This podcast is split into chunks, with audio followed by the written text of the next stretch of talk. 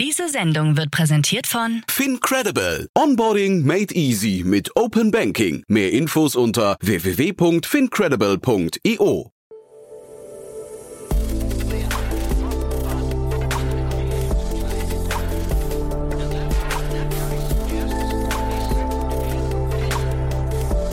Startup Insider Daily. Morgen Update. Einen wunderschönen guten Morgen und herzlich willkommen zu Startup Insider Daily. Mein Name ist Jan Thomas. Heute ist Dienstag, der 7. September. Ja, und das hier sind heute unsere Themen. Das Tesla-Werk in Grünheide erhält anscheinend eine Milliardenförderung. Amazon kündigt acht neue Logistikstandorte in Deutschland an. Italien will an Stränden Corona-Infizierte mit Fieberdrohnen aufspüren. In der US-amerikanischen Wüste soll eine nachhaltige Supercity entstehen. Und nach dem Valomat präsentiert der Musikanbieter dieser augenzwinkernd den Musikomat und gleicht euren Musikgeschmack mit dem der demokratischen Parteien ab. Ja, heute bei uns zu Gast ist Tina Dreimann von Better Ventures und wir haben so eine ja eine kleine Reise um den Globus veranstaltet. Wir haben drei tolle Themen besprochen. Einmal geht es um Food Waste, eine größere Finanzierungsrunde, dann ein spannendes Pflegestartup aus Singapur, ja und dann ein nicht minder spannender Ansatz zur Ausbildung von Data Scientists. Also drei tolle Themen, muss ich sagen. Es lohnt sich also dran zu bleiben. Das Gespräch mit Tina kommt auch sofort nach den Nachrichten. Jetzt nur noch mal ganz kurz der Hinweis auf die Nachmittagsfolge. Bei uns zu Gast ist Adrian Locher, der Co-Founder und CEO von Merantix. Das ist ein auf künstliche Intelligenz spezialisiertes Venture-Studio hier aus Berlin. Und ja, da ist gerade die Softbank eingestiegen und zwar im Rahmen einer Finanzierungsrunde, die aber nicht genannt wurde in der Höhe, sondern es wurde vor allem kommuniziert, man möchte auch zusammenarbeiten. Also es ist super spannend, zumal ja KI sowieso das Thema der Stunde ist. Also deswegen haben wir auch links und rechts noch ein bisschen gesprochen, aber auf jeden Fall ein super spannendes Gespräch. Und bei uns ist zu Gast Nikolai Roth. Er ist der frisch gewählte Vorsitzende der German PropTech Initiative. Und wir haben das zum Anlass genommen, um darüber zu sprechen, wo der PropTech-Markt eigentlich steht. Die German PropTech Initiative wurde 2016 gegründet als Gründer von Gründerinitiative und ist mit 70 Mitgliedern das größte unabhängige PropTech-Unternehmernetzwerk in der Dachregion. Also von daher auch ein spannendes Gespräch. Wen PropTech interessiert, auf jeden Fall nachher reinhören, aber auf jeden Fall reinhören, weil KI ja wirklich, wie gesagt, das Thema der Stunde ist. Lasst euch das nicht entgehen. Ab 14 Uhr geht's hier weiter. Jetzt kommen die Nachrichten mit Anna Dressel und davor noch ganz kurz die Verbraucherhinweise. Werbung Hi, hier ist Nina aus dem Content-Team von Startup Insider. Vielleicht hast du es ja schon gehört, wir haben endlich neben unserem Hauptkanal Startup Insider nun auch separate Kanäle für unsere verschiedenen Formate eingerichtet. Wenn du zum Beispiel nur unser tägliches Nachrichtenupdate Startup News hören möchtest, kannst du ab jetzt ausschließlich den Startup News Kanal abonnieren. Gleiches gilt für Investments und Exits, Startup Spotlight und alle anderen Formate, die zukünftig kommen werden. Die volle Ladung Startup Insider, also alle Formate, gibt es natürlich weiterhin hier auf dem Hauptkanal. Also, um die einzelnen Kanäle zu abonnieren, besuche jetzt startupinsider.de/slash insider. Wir sehen uns auf deinem Lieblingskanal. Startup Insider Daily. Nachrichten. Here comes the money. Here we go. Talk. Here comes the money. Money, money, money, money. Dollar, dollar. Tesla-Werk in Grünheide anscheinend mit Milliardenförderung. Tesla-Chef Elon Musk bleibt ein Vollprofi bei der Allokierung externer Gelder. Jetzt verzeichnet Musk auch in Deutschland erste Erfolge, denn laut einem bislang unbestätigten Bericht des Tagesspiegels erhält der US-Autobauer für seine im brandenburgischen Grünheide geplante Gigafactory voraussichtlich eine Förderung in Höhe von 1,1 Milliarden Euro. Der Tagesspiegel beruft sich dabei auf Quellen aus dem Bundesministerium für Wirtschaft und Energie BMWI, laut derer die finanzielle Unterstützung im Rahmen des europäischen Batteriezellenprogramms bei der obersten Behörde kurz vor der Bewilligung stehe. Noch hat das BMWI weder die Förderhöhe noch den möglichen Zeitpunkt der Auszahlungen bestätigt. Das triste Warten hat bald ein Ende. Der legendäre VW Bulli kehrt 2022 zurück.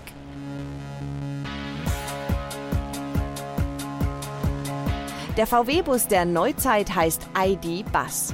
Mit Elektroantrieb und riesigem Innenraum soll er ein würdiger Nachfolger des liebevoll Bulli genannten VW T1 von 1950 sein. Der ID-Bus startet eine Charmoffensive und soll VW verlorene Sympathien zurückbringen. Ab 2025 wird er sogar zum vollautonomen Familienfreund mit Platz für acht Passagiere. Volkswagen präsentiert selbstfahrenden Prototyp seines Elektrobully.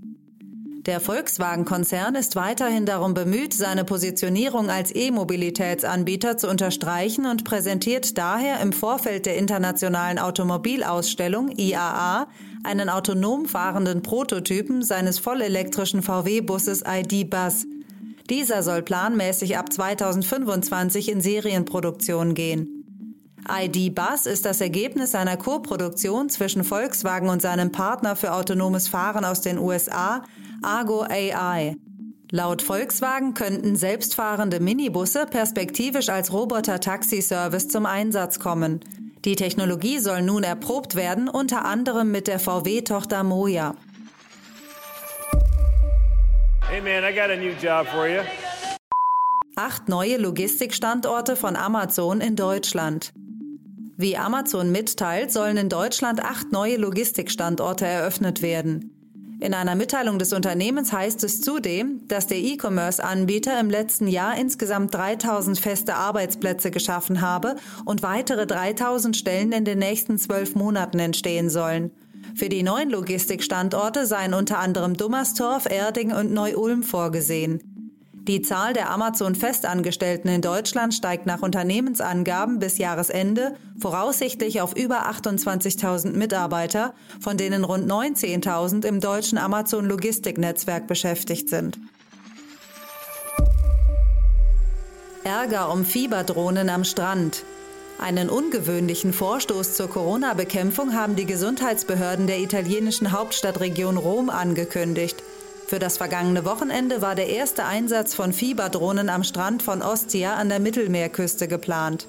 Dabei sollte eine Drohne mit Kamera und Temperatursensoren in einer Höhe von mindestens 25 Metern über dem Wasserspiegel und in einem Abstand von mindestens 30 Metern über den Strand fliegen, um Abstandsregeln und die Körpertemperatur der Badegäste zu überwachen.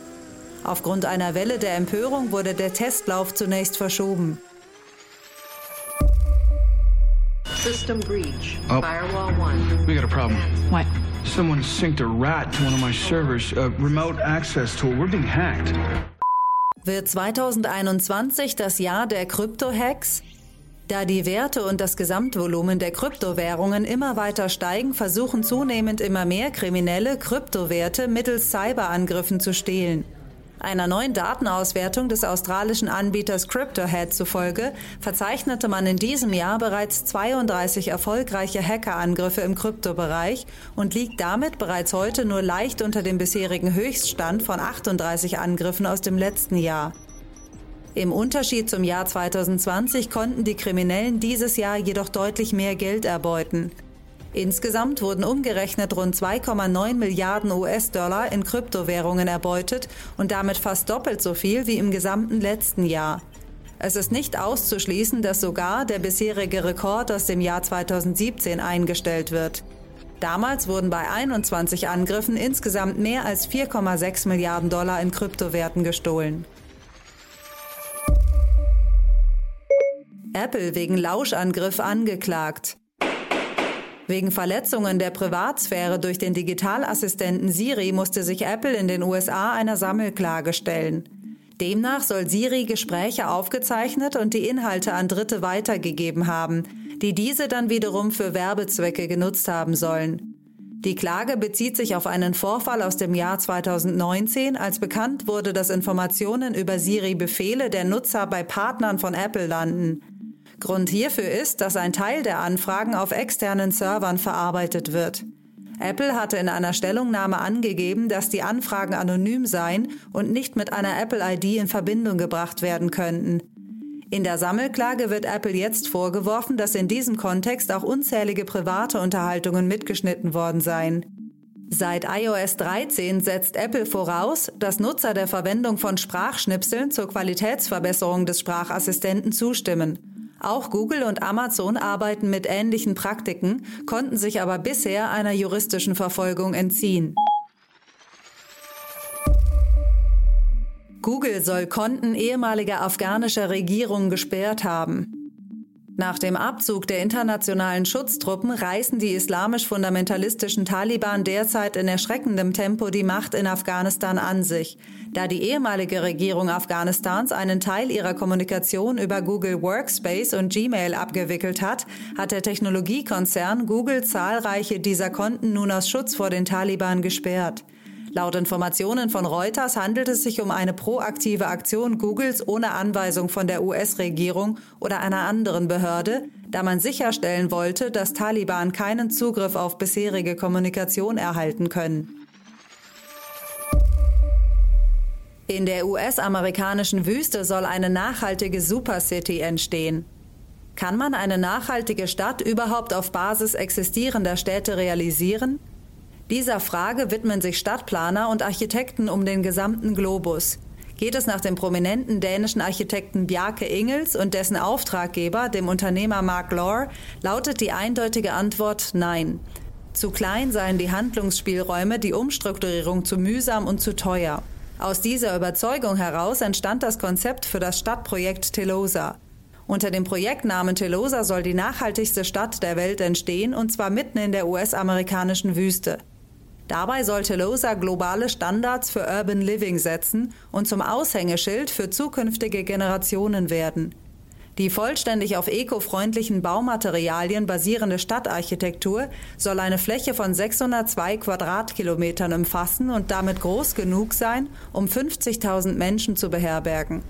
Binnen 40 Jahren soll die Bevölkerung auf 5 Millionen Menschen steigen. Daily Fun Fact. You have terrible taste in music. Musikomat gleicht Musikgeschmack mit Parteien ab.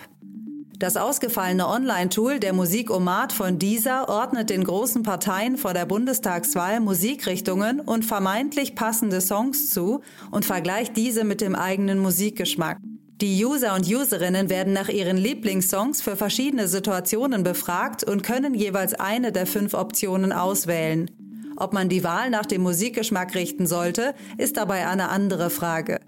Der Musikomat, den dieser Ende August nun bereits zum zweiten Mal anlässlich der Bundestagswahl veröffentlicht hat, soll allerdings auch einen anderen Zweck erfüllen. Man wolle jungen Menschen, insbesondere Erstwählerinnen und Erstwählern, zeigen, dass ihre Stimme wichtig sei, schrieb das Unternehmen in einer Mitteilung.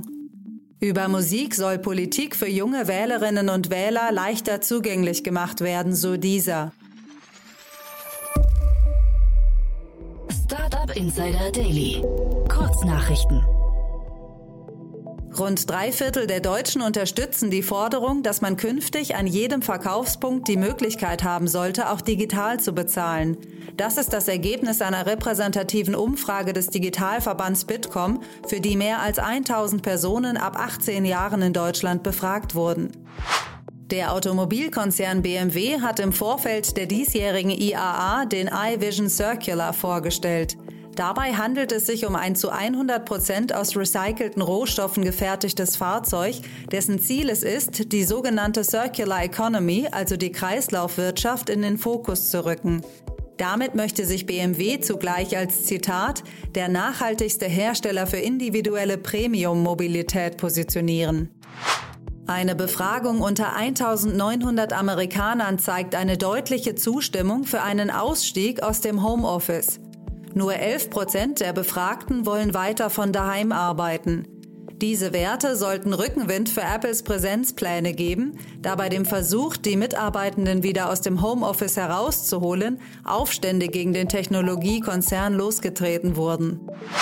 Der größte japanische E-Commerce-Konzern Rakuten will in das Geschäft mit nicht handelbaren digitalen Vermögenswerten, sogenannten NFTs, einsteigen. Der Service soll im kommenden Jahr starten und soll sowohl einen NFT-Marktplatz als auch eine Verkaufsplattform für Sport, Unterhaltung und andere NFTs bieten. Der Mars Rover der NASA soll eine Kernbohrung im zweiten Anlauf geschafft haben. Das Projekt hat seinen ersten entkernten Felsen im Kasten und das ist eine phänomenale Leistung. So Jennifer Trosper, Projektleiterin am Jet Propulsion Laboratory der NASA. Und das waren die Startup Insider Daily Nachrichten von Dienstag, dem 7. September. Jetzt geht es weiter im Programm mit Investments und Exits. Startup Insider Daily. Investments und Exits. Ja, ganz toll. Also Tina Dreimann ist wieder hier von Better Ventures. Tina, hallo. Hallo Jan, schön, dass ich da sein darf. Ja, ich freue mich auch sehr und äh, ich habe gerade schon gesehen, wir machen heute eine Weltreise. Wir, wir gehen einmal um die Welt, glaube ich. Ne? Nur ich, äh, es macht mir immer wieder Spaß mit dir allein zu sehen, was für tolle große und kleine Startups äh, sich wichtigen Themen widmen. Also lass uns loslegen. Ja, und du hast schon mir im Vorfeld gesagt, es gibt bei euch so ein oder bei dir jetzt so ein gewisses Pattern, hast du gesagt, dass du selbst erkennst und vielleicht hängt das auch mit Better Ventures zusammen. Da können wir vielleicht mal ganz kurz über euch reden.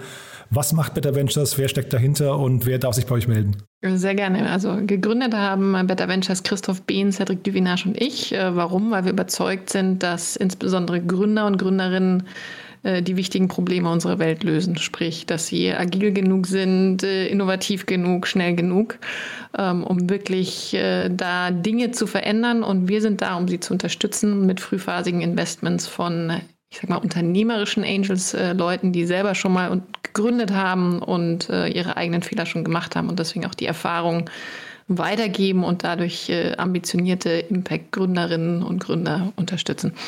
Und vor allem auch beschleunigen, idealerweise. Und genau, Stichwort Impact, das ist jetzt quasi also die Themen, über die wir heute sprechen könnten, wahrscheinlich zum, zumindest zum Teil, auch wenn die Runden jetzt zu spät sind, vielleicht für euch, aber irgendwie zu euch passen, ne, von den Themen her. Ist fantastisch. Wir haben hier also zwei riesige Felder, sag ich mal, einerseits für People andererseits für Planet und da sehen wir die wiederkehrenden Themen wie äh, alternde Gesellschaft, äh, Gesundheit, New Work-Themen ähm, für People, äh, die wir lösen wollen und andererseits natürlich Klimathemen. Das ist ein Evergreen, würde ich mal fast sagen. Ja, leider. Ne? Da haben wir fast äh, alle zwei Wochen was wir beide. Ne? Mhm, genau. Ja, dann gehen wir mal nach London, würde ich sagen, im ersten Schritt jetzt. Ne?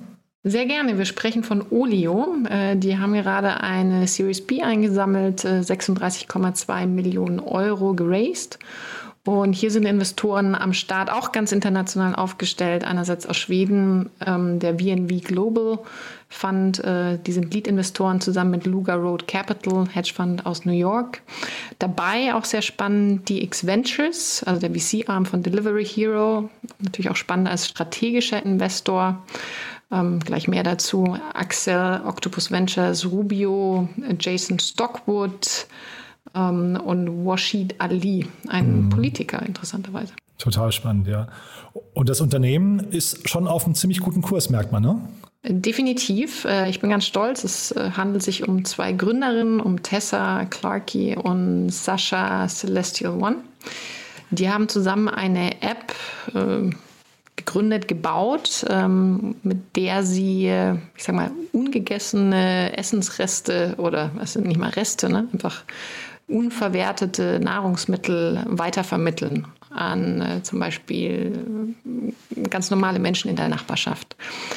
Interessant ist da auch das Zahlmodell, weil hier die, ähm, das ist ein B2B-Modell, das heißt, ich als Nutznießer, wenn ich jetzt eine übrige Orange zu mir nehme und adoptiere, äh, muss nichts für diese Orange zahlen, sondern hier zahlen die Unternehmen, die quasi das, die Essensreste nicht wegwerfen wollen und haben dadurch einen positiven Branding-Effekt. Also ganz anders als ein Wettbewerber, den man kennt, Too Good To Go, wo man tatsächlich als Endkonsument auch ähm, Essen wegkauft, ähm, kurz vor Verfall. Und ähm, also ich habe Zahlen gesehen, also der Erfolg zumindest bis jetzt ähm, rechtfertigt auch die Series B, ne? Respekt, also 2015 gegründet, sie haben jetzt 5 Millionen Nutzer und schon 25 Millionen Essensportionen, ähm, sag ich mal, vor dem Abfall gerettet.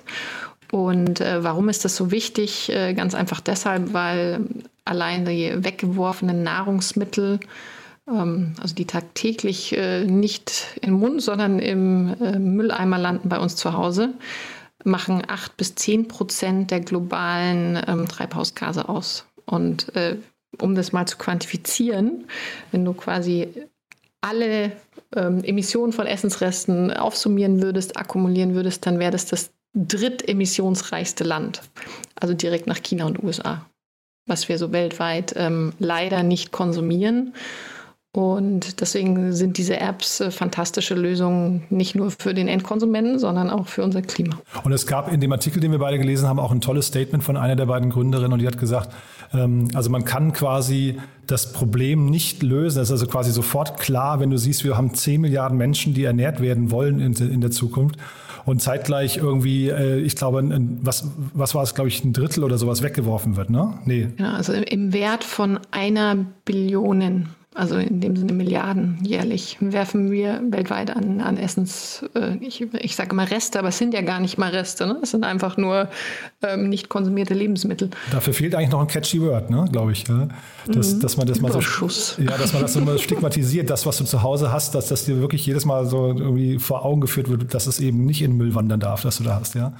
Siehst du, deswegen brauche ich jetzt bald neue Hühner, weil die haben das immer super gegessen. Ah ja, okay, also Circular Economy zu Hause, ja. Genau. Ja, nee, aber also ich, das, das äh, Projekt hier, du hast ja äh, Too Good To Go schon angesprochen, das erschließt sich erstmal vom Ansatz her total, finde ich. Ne? Da, da, dass, dass wir also Lebensmittel retten äh, und also vor der, Müll, vor der Mülltonne bewahren, das, das muss ich, glaube ich, das muss ich noch viel mehr verselbstständigen, irgendwie dieses Thema. Ja, und der Erfolg spricht für sich. Also bei Too Good To Go habe ich auch Umsätze gefunden, die li liegen angeblich bei über 130 Millionen Dollar schon. Und die haben ja auch schon eine ähm, Runde geraced von 31 Millionen. Und jetzt vielleicht noch hier ganz kurz, die sind mittlerweile äh, in zehn Schlüsselmärkten, haben sie geschrieben, unterwegs ne? und äh, wachsen da auch organisch. Ja? Das ist ein guter Punkt. Ähm, Sie haben vor allem sowas, was sich ähm, Food Waste Heroes nennen. Also es gibt, äh, wie viele Leute sind es? Ich muss 30.000 ähm, ich sage mal, Agenten in der Nachbarschaft, die, die verantwortlich sind, um äh, Essensreste dann auch an den Mann und an die Frau zu bringen. Und ähm, das ist also äh, beeindruckend, ne, dass man allein Freiwillige mobilisieren kann, den, den Job mitzumachen. Und sag mal, äh, vielleicht, das ist jetzt ganz spannend, ne? Jetzt hast du 30.000 Menschen, das ist ja so ein bisschen vielleicht auch wieder, also nebenan.de könnte ja sowas hier auch machen, aber das ist vielleicht bei denen das Gleiche, was ich jetzt gerade fragen will. Und zwar, wenn du quasi auf der einen Seite hast du ein Startup, was ja irgendwie auch kapitalistisch ist, ne? also mhm. Geld verdienen möchte, und auf der anderen Seite packst du Leute bei ihrem, ich weiß nicht, ähm, grundsätzlichen Widerstreben, Dinge wegzuschmeißen oder die Welt zu verbessern, ne? oder so. Und äh, geht das, ist das ein Konflikt, der irgendwann aufbricht, wo vielleicht auch diese äh, Heroes hier zum Beispiel sagen, oh, wir möchten das nicht mehr unterstützen, wenn so ein Unternehmen zu groß wird? Das ist ein guter Punkt. Das sehen wir ab und zu auch bei, bei Mitarbeitern in nachhaltigen Startups, ähm, die dann äh, kritisch nachfragen, warum müssen wir denn 10, also niemand muss, ne, aber warum wollen wir 10 oder 20 Prozent wachsen oder ähm, uns verdoppeln? Wir sind doch nachhaltig.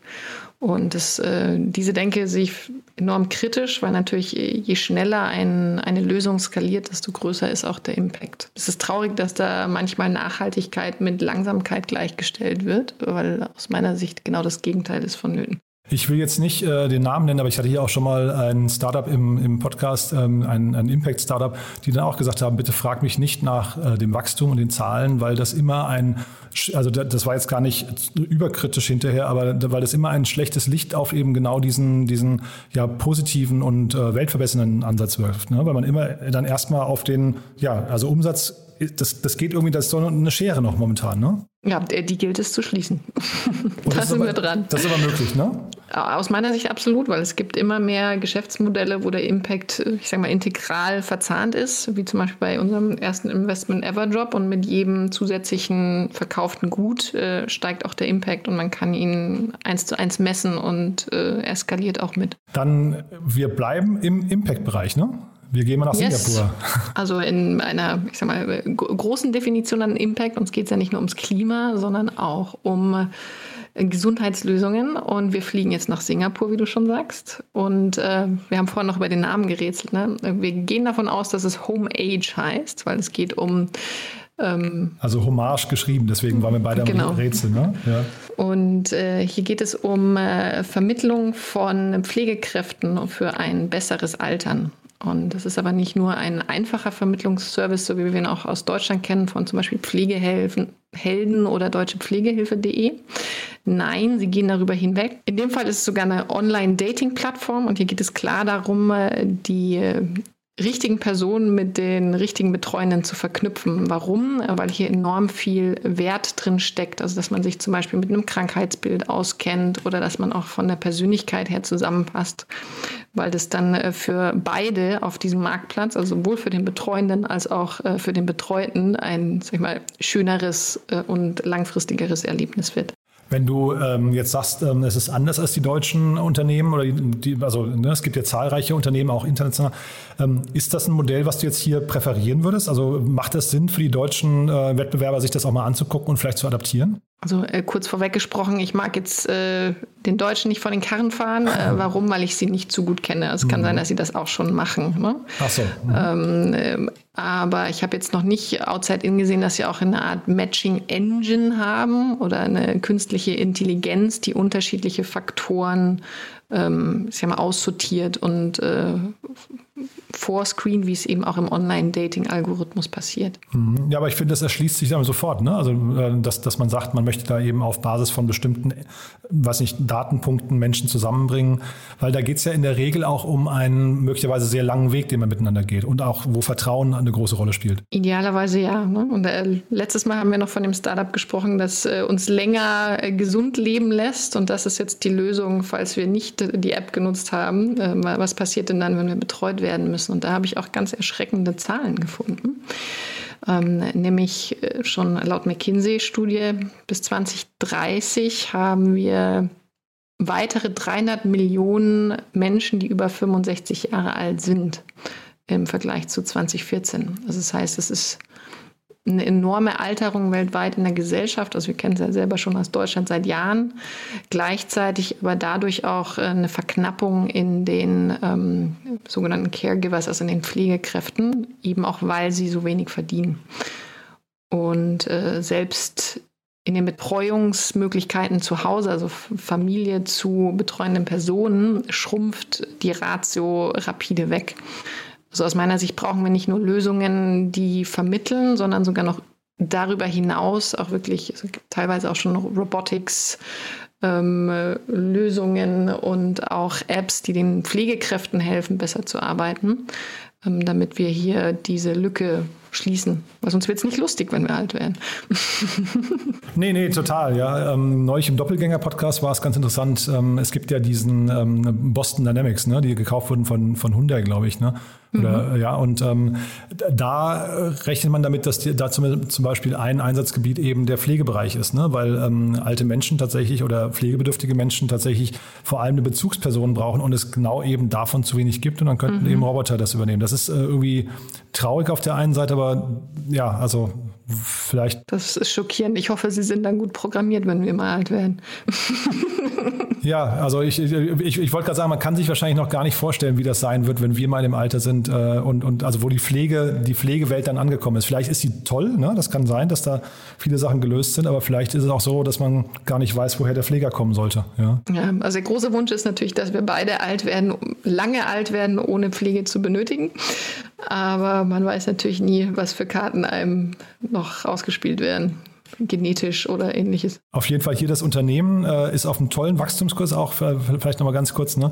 Also die sind im letzten Jahr oder im Vergleich zum Vorjahr um 600 Prozent gewachsen. Ne? Das ist irgendwie echt schon ganz irre, muss ich sagen. Ne? Das ist total irre. Und gleichzeitig kennen wir natürlich die Basis nicht. Ja, Wobei gegründet wurden sie, ja doch, also 2016. Na, und es ist ja eine Series B in der Series C gewesen, ne? Schon. Genau, Also, ja. da haben wir jetzt gerade noch gar nicht drüber gesprochen, ne? Also so, Mhm. wie viel sie eingesammelt Das stimmt, haben. ja, richtig. Wir, wir, wir tanzen heute ein bisschen durch die Fakten.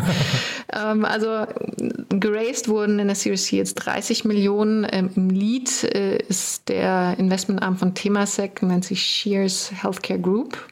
Und mit dabei ähm, DG Diver Ventures, Sagana Capital und auch bestehende Investoren legen nach. Unter anderem East Venture, Seed Plus. Genau, und insgesamt haben sie 45 Millionen Dollar schon eingeworben, habe ich gesehen. Und das ist natürlich, ähm, also da da macht man erstmal einen Haken dann und sagt, da stimmt die Richtung auch auf jeden Fall. Ne? Deswegen hatte ich vorhin dieses Modell mit, hatte gefragt, ob das quasi ein Proven Case ist, den man auch nach, nach Deutschland importieren könnte. So. Äh, Definitiv. Also ich äh, würde mir das auf alle Fälle anschauen, ob die was machen, was wir noch nicht tun in, äh, in unseren Geschäftsmodellen ähm, und ob man in, in irgendeiner Form auch das, das nutzen kann. Das Wichtige ist aber, am Ende ist es halt doch ein Marktplatzmodell und man muss auch die nötigen Pflegekräfte finden, die entsprechend ausgebildet sind. Also es ist gar nicht, gar nicht so einfach zu knacken und zu skalieren. Und was mich hier gewundert hat, ist, dass sie 250 äh, Mitarbeiter schon haben. Ach wow. Also und was, was machen die? Ne? Also sind die die Scouts, äh, die nach den Pflegekräften suchen? Oder haben sie auch angestellte Pflegekräfte? Ja, wobei da habe ich gelesen, 6000, das Netzwerk hat 6000 Pflegekräfte. Ne? Von daher Genau. ist das wahrscheinlich eher Programmierung, würde ich sagen. Ne? Also vielleicht auch, ne? der Matching-Algorithmus will ja irgendwie entwickelt werden und wahrscheinlich auch internationale Skalierung dann. Ne? internationale Skalierung. Gleichzeitig äh, steht auch äh, drin, dass die finale Zuordnung dann doch auch händisch gemacht wird. Also es ist zumindest ähm, ein Twitter-Modell datengetrieben plus dann noch äh, vielleicht irgendeine finale Auswahl. Und dann nur, du hast ja noch ein drittes Thema mitgebracht und dann mit Blick auf die Uhr würde ich sagen, wir springen jetzt mal da rein, denn da geht es noch um das Thema Weiterbildung und auch um ein, ja, ich weiß nicht, äh, drohendes Defizit, ne? Was, was, äh, da geht es um eine große Marktlücke, ähnlich wie im Pflegebereich fast. Genau, sehe ich genauso Parallelen wie du. Ähm, wir sprechen noch von Turing College, um äh, Vollgas zu geben und das abzuschließen.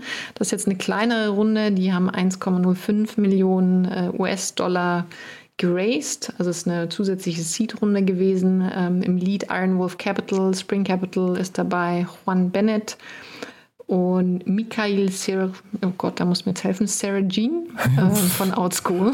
Ja, helfen kann ich dir ja nicht. Ja. Ja, äh, wir tun unser Bestes. Aha. Und äh, auch interessant, die haben davor schon mal 2,5 Millionen ähm, eingesammelt und äh, da schließt sich auch der Kreis zum letzten Auftritt von uns beiden. Hier ist auch wieder der Y Combinator mit im Spiel. Genau, und äh, wa- was, also das, das Defizit oder die Lücke, die Sie quasi ähm, bearbeiten, ist in dem Fall, es geht um Weiterbildung und zwar von, wenn ich es richtig verstehe, von Daten, ja, Data Scientists oder ja, Menschen, die Datenkompetenz äh, haben werden, von denen uns, wenn ich das hier richtig gesehen habe, äh, es droht der EU bis 2025 eine Lücke von 484.000 unbesetzten Stellen. Ne? Genau, fast 500.000. Und äh, Wahnsinn. also 2025, wir haben es jetzt 21. Ähm, ich finde, das macht absolut Sinn, weil wir haben so viele Daten und wenn wir Wert daraus generieren wollen, muss natürlich auch jemand verstehen, wie. Und wir haben selbst mal recruited für die Position. Äh, da gibt es einfach nicht viele auf dem Markt. Und äh, ich glaube, wir haben alle inzwischen verstanden, dass äh, wir keine linearen Karrieren mehr haben und äh, man nicht die Uni-Ausbildung für das Rest des Lebens macht. Deswegen ist ganz toll, dass dieses äh, Unternehmen äh, aus Litauen in dem Fall, fand ich auch super spannend, 2020 gegründet, hier eine eigene, ich sag mal, University ähm, oder äh, Schulungsprogramm aufgesetzt haben, um diese Lücke zu füllen. Und ich sehe das genauso wie die, dass äh, jeder weitergebildet werden kann mit den passenden Kompetenzen. Und da muss man ähm, nicht gerade aus der Schule kommen. Also kann jeder, den es interessiert und ähm, dem grundsätzlich diese Sachen Spaß machen würden, ähm, sich das mal angucken. Ja, und was ich hier so spannend fand, die haben hinten dran dann eben eine ganze Reihe an Unternehmen, die, ähm, wenn ich es richtig verstanden habe, fast schon Garantien abgeben, dass sie sich jeden. Dass sie abnehmen. Ja, ja, also nicht abnehmen, aber dass sie sich jeden anschauen, der ähm, diese, diese Kurse absolviert hat. Ne? Die gehen neun, ne, neun Monate lang. Ja? Mhm, genau. Und es sind, glaube ich, 17 Unternehmen hinten dran, die dann äh, quasi äh, diese Leute auffangen und sich, also da, da werden auch sehr viele vermittelt. Ich habe jetzt die Zahl nicht mehr im Kopf, aber das, äh, das klang schon alles ziemlich, ziemlich clever, finde ich. Also so, dass ich gedacht habe, man müsste es auf jeden Fall skalieren können. Ja, was mich nur interessieren würde, ist, wie viele sie inzwischen durchgeschleust haben und äh, wie, ähm, ich sag mal, lehrerintensiv das dann doch ist. Also, weil äh, teilweise sehen wir auch äh, Schulungsmodelle, die komplett autark funktionieren, sehr über Gamification, ne, dass du so lernst. Ich gehe aber davon aus, dass die hier zumindest einen Teil ähm, an äh, Lehrern oder Schulungskräften haben. Und sowas lässt sich natürlich auch skalieren äh, mit dem nötigen Grundprogramm, aber wenn es äh, keine Fachkräfte gibt, ne, dann ist es auch gar nicht so einfach, äh, Studenten dazu zu überreden, dass sie jetzt äh, andere Fachkräfte auch ausbilden. Das äh, interessiert mich, wie sie das lösen wollen. Ja, also 70 Schüler hatten sie bis jetzt. Das ich, äh, hatte ich gelesen. Also jetzt nicht wirklich viele. Ne? Deswegen hatte ich auch gedacht, ob man das eben noch äh, intensivieren kann. Und ich glaube, dass ähm, 70 Prozent der zumindest der ähm, Mitarbeiter dort irgendwie Data Scientist Experten oder De- Data Science Experten sind. Also das klingt schon nach einer, nach einer ähm, guten Konstellation, aber wie das dann natürlich im Detail funktioniert, müsste man sich nochmal anschauen. Ich fand es nur irgendwie vom Ansatz her, fand ich so, habe ich gedacht, boah, also solche, hätte es das damals gegeben äh, und ich hätte da die Chance gehabt, daran Du teilzunehmen. ich wärst jetzt ein Data Scientist. ich hätte das, glaube ich, gemacht, weil ich finde ich finde Daten total spannend, aber der Zugang ist natürlich, also das, das professionell machen zu können, ist äh, auch nicht so einfach. Ne? Du kannst dann nebenher nochmal Ja, wenn mir mal wieder langweilig ist, mache ich das. Ja. Wenn, genau, Ja. haha. Als ob dir das in den nächsten fünf Jahren passieren würde. Nee, aber ich finde den, den Ansatz finde ich super spannend und ich würde mir eigentlich wünschen, dass die, dass die groß werden. Ja, also äh, wie gesagt, jetzt ganz oberflächlich drauf geguckt. Ne? Hochrelevant. Ich wünsche es Ihnen genauso. Ich äh, befürchte, dass Sie ein paar Herausforderungen im vor allem äh, auf der Supply-Seite haben werden. Auch äh, wie viele Leute sind dann bereit, das zu lernen ähm, oder bringen dann die nötigen Fähigkeiten auch mit. Also einen Teil der Lücke werden sie sicherlich schließen ähm, und es wäre natürlich toll, wenn sie einen Ansatz finden, um das äh, rapide zu tun. Kann mir aber auch vorstellen, dass sie dann B2B ähm, Lösungen finden, weil oftmals ja auch Unternehmen ich sag mal, ähm, Arbeitnehmer haben, die sie gerne umschulen würden ähm, und in der aktuellen Position durch andere Lösungen ersetzt haben. Das sehen wir ja gerade in den großen Konzernen immer wieder. Ja, ich hatte heute ein ganz tolles Interview mit dem äh, Jan Depen, das ist der CEO von äh, Zeitgold.